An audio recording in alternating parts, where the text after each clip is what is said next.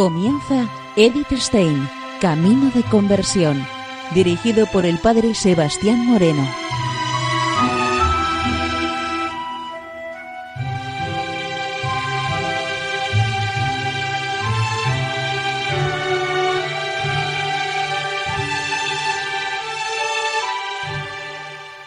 Muy buenos días, nos de Dios. Seguimos conociendo a Edith Stein, Camino de Conversión.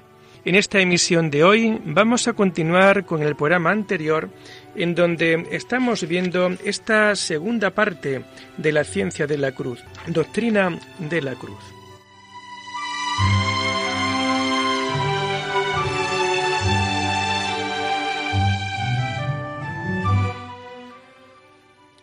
Nos comenta Edith Stein lo siguiente. Dios ha creado a los hombres para sí Quiere unirlos con Él y regalarles la plenitud sin medida y la inefable beatitud de su propia vida divina. Y esto ya en esta vida. Esta es la meta hacia la que les orienta y a la que debe entender con todas sus fuerzas. Pero el camino es estrecho, abrupto y difícil. La mayor parte se queda en el camino. Hoy pocos logran pasar de los primeros comienzos, siendo un pequeño número el que llega hasta la meta. De ellos son culpables los peligros del camino, peligros por parte del mundo, del enemigo malo y de la propia naturaleza, pero también la ignorancia y la falta de una guía apropiada. Las almas no comprenden lo que les sucede y muy pocas encuentran a alguien que pueda abrirle los ojos. A ellos se ofrece Juan como guía experimental. Él tiene misericordia de los errantes y sufre por la obra de Dios que se estropea a causa de tales. El santo no ha escrito sus obras para todos. Ciertamente no quiere excluir a nadie, pero sabe que sólo puede contar con la comprensión un limitado círculo de personas, aquellas que tienen una cierta experiencia de vida interior. En primer lugar, piensa en los carmelitas y en las carmelitas, cuya vocación específica es la oración interior. Pero sabe que la gracia de Dios no está ligada a un hábito religioso ni a los muros de un convento. Debemos su comentario de la llama de amor viva a una de sus hijas espirituales en el mundo. Por lo tanto, escribe para las almas contemplativas y en un determinado punto del camino quiere llevarlas de la mano, en la encrucijada, donde la mayoría se estanca, perpleja y no sabe qué hacer.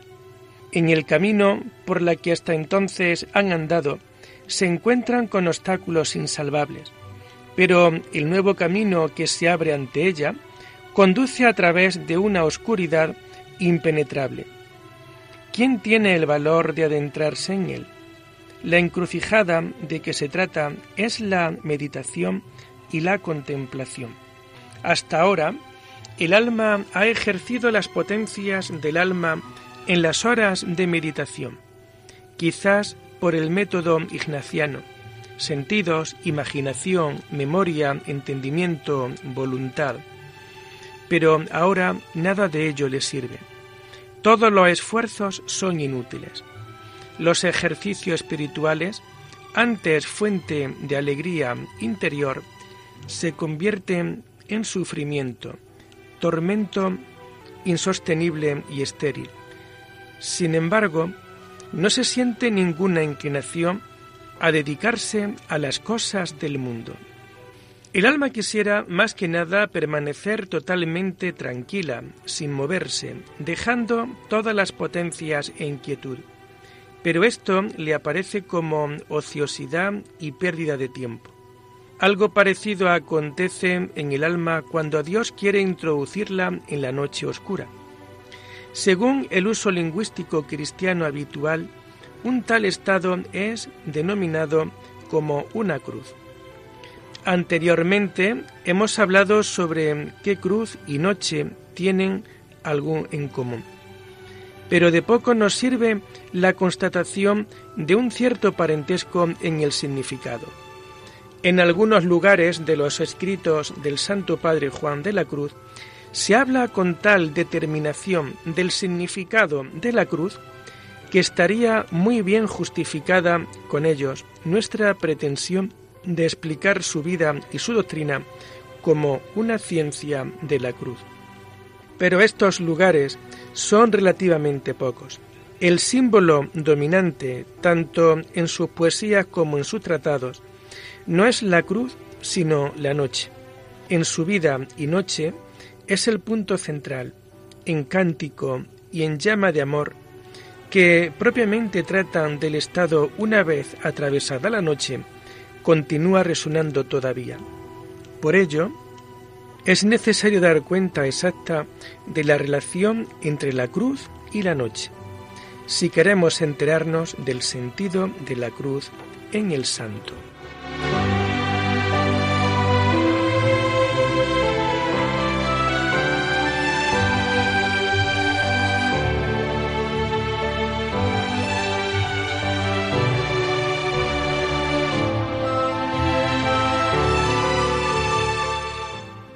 Cruz y noche, noche del sentido. Diferencia en el carácter simbólico, signo y expresión cósmica. Lo primero que tenemos que preguntarnos es si la cruz y la noche son símbolos en el mismo sentido. Esta palabra se emplea en diversos sentidos. A veces se la toma en sentido amplio, tanto que incluye todo lo que cae bajo los sentidos y a través de lo cual se designa algo espiritual, o todo lo conocido por experiencia natural, a través de lo cual se designa algo desconocido, quizás incluso algo no experimentable por el conocimiento natural. En este sentido lato, tanto la noche como la cruz pueden llamarse símbolos. Pero en cuanto atendemos a la diferencia entre signo e imagen, se hace patente la divergencia. La imagen, entendida como representación, muestra lo representado por medio de una íntima semejanza. El que la contempla es llevado inmediatamente hacia el original que ella representa, o que por su medio conoce. Entre signo y significado no se precisa una correspondencia de contenido. Su relación se funda en una disposición arbitraria. Es necesario ser instruidos en esta disposición para entender el signo. Ciertamente, la cruz no es claramente una imagen en el sentido propio. Cuando se la llama imagen simbólica, no se quiere con ello significar otra cosa, sino que es símbolo en el sentido amplio al que acabamos de aludir, algo visible que extiende su significado a otra cosa invisible.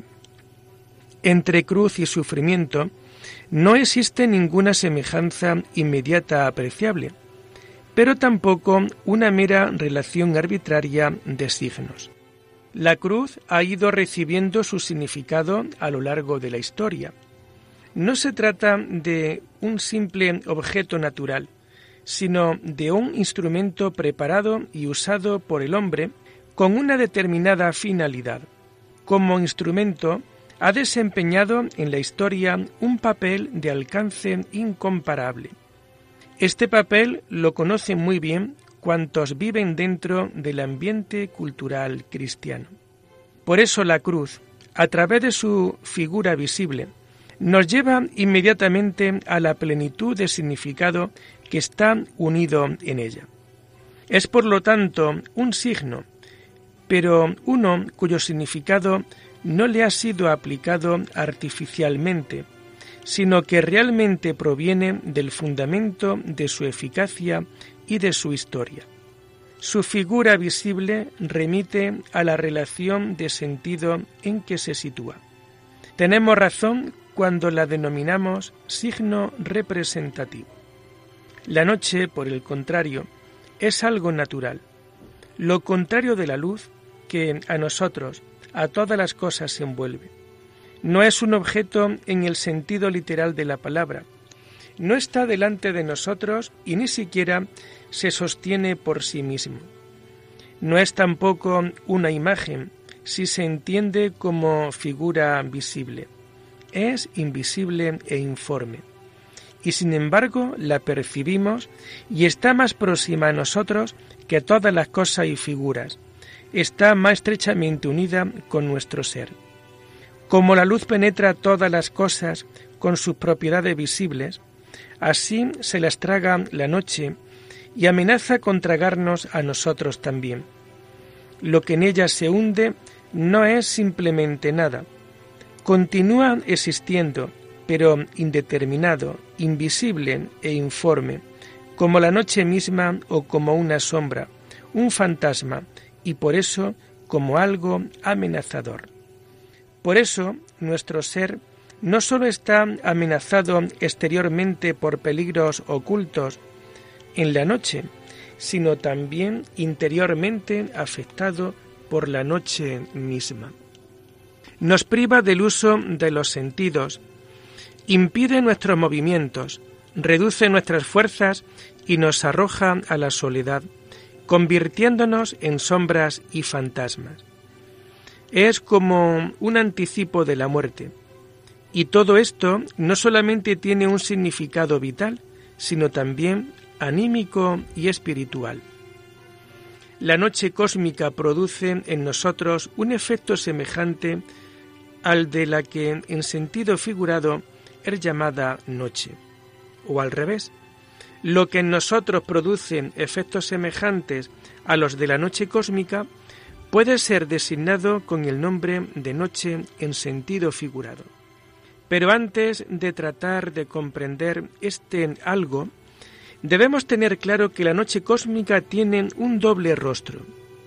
Frente a la noche oscura e inhóspita está la mágica noche de luna, que emana su suave y delicada luz. No se traga las cosas, sino que las deja brillar con aspecto nocturno. Todo lo duro, lo áspero y penetrante es aquí moderado y suavizado. Aparecen rasgos esenciales que no se ven a la luz del día. Se escuchan también voces que el ruido del día hace enmudecer. Pero no sólo la noche iluminada tiene valores propios, también la noche oscura. Da fin a la prisa y al ajetreo del día, trae el descanso y la paz. Todo esto también se realiza en la noche anímico espiritual. Existe una suave claridad nocturna del espíritu en la cual, libre de la servidumbre de los negocios cotidianos, se siente al mismo tiempo desatado y recogido en la profunda armonía de su propio ser y de su vida, del mundo y del más allá del mundo. Y hay un profundo y agradecido descanso en la paz de la noche. Hay que pensar en todo esto si se quiere comprender el simbolismo de la noche en San Juan de la Cruz. Por los testigos de su vida y por sus propias poesías, sabemos que era extraordinariamente sensible a la noche cósmica con todos sus matices. Pasaba noches enteras en la ventana, perdida la mirada en el amplio campo o en el espacio, y encuentra, para describir la noche, palabras que no han sido igualadas por ningún otro cantor de la noche. El alma compara a su amado con la noche sosegada, en par de los levantes de la aurora, la música callada, la soledad sonora, la cena que recrea y enamora.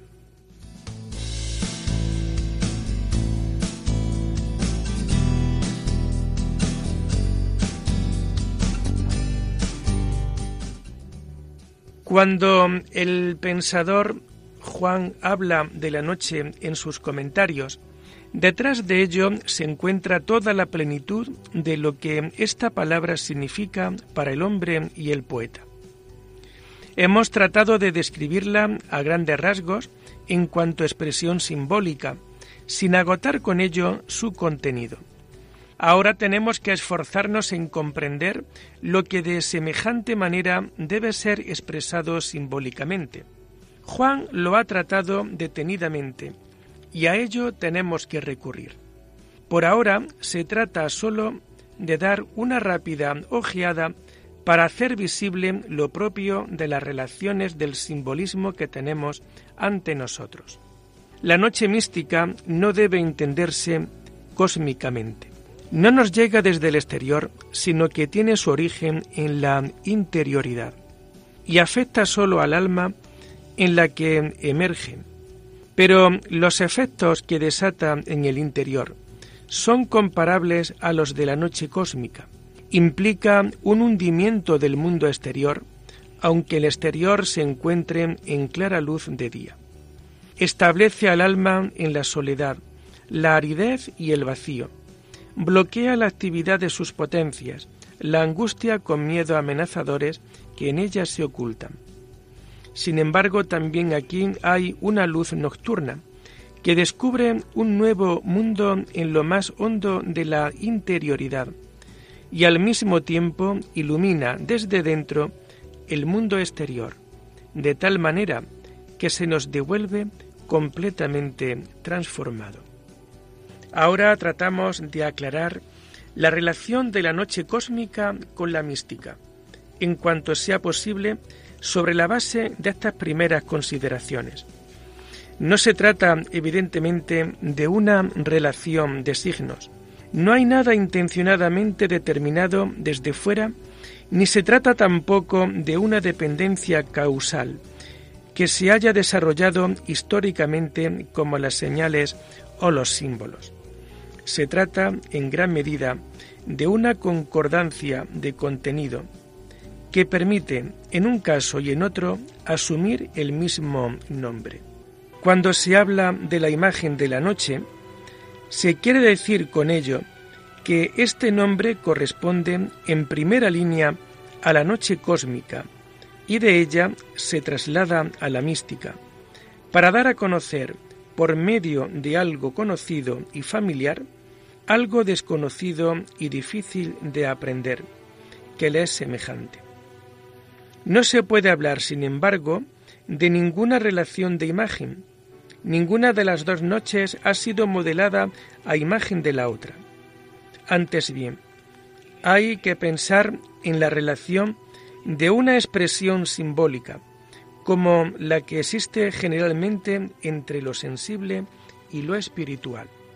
Así como la fisonomía y los gestos son expresión de la personalidad y de la vida anímica, y así como lo espiritual y aún lo divino se revela en la naturaleza.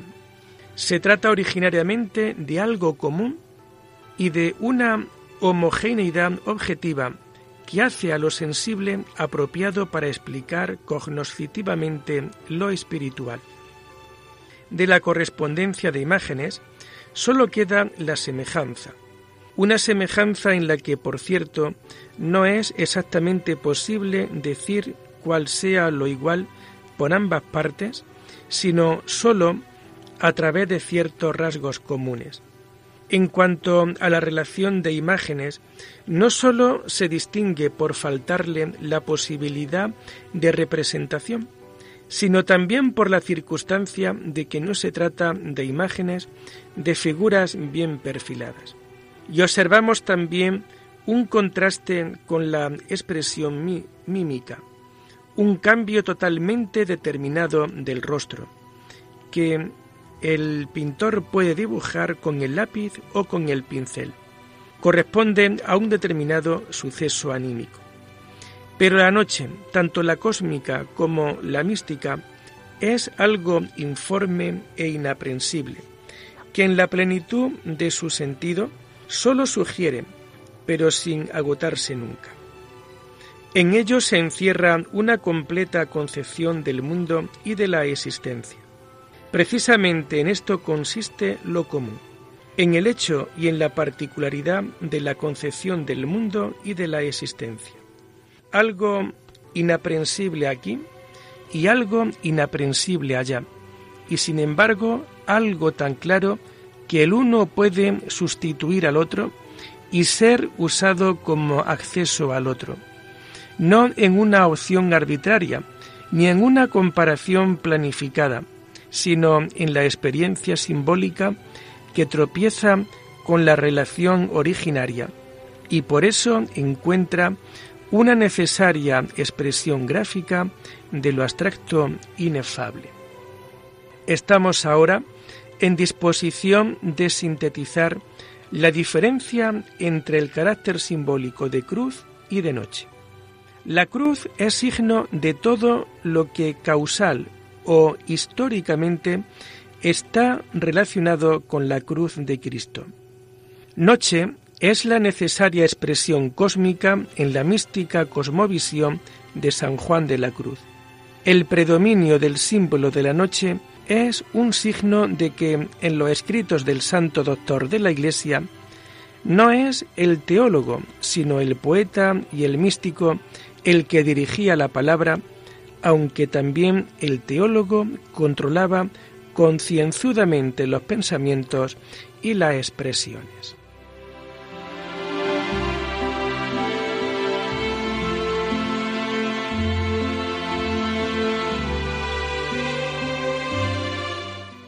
La canción de la noche oscura.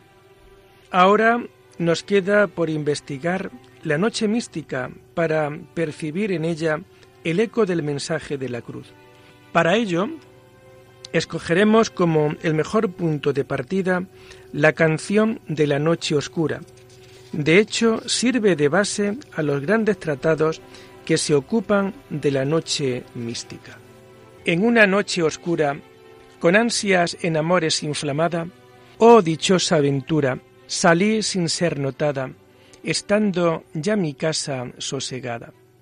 A oscuras y segura, por la secreta escala disfrazada, oh dichosa aventura, a oscuras y encelada, estando ya mi casa sosegada. En la noche dichosa en secreto, que nadie me veía, ni yo miraba cosas sin otra luz ni guía, sino la que en el corazón ardía. Aquesta me guiaba más cierto que la luz de mediodía, a donde me esperaba quien yo bien me sabía, en parte donde nadie parecía. Oh noche que guiaste, oh noche amable más que la alborada, oh noche que juntaste amado con amada, amada en el amado transformada en mi pecho florido, que entero para él solo se guardaba, allí quedó dormido, y yo le regalaba, y el ventalle de cedros aire daba. El aire de la almena, cuando ya sus cabellos esparcía, con su mano serena en mi cuello hería, y todos mis sentidos suspendía. Quedéme y olvidéme, el rostro recliné sobre el amado, cesó todo y dejéme, dejando mi cuidado entre las azucenas olvidado.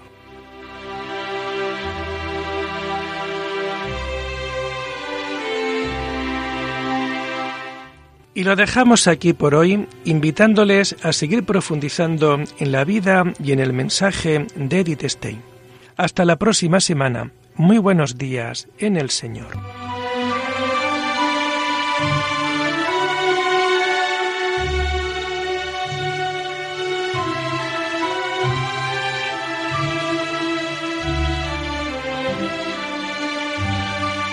Han escuchado Edith Stein, Camino de Conversión, con el Padre Sebastián Moreno.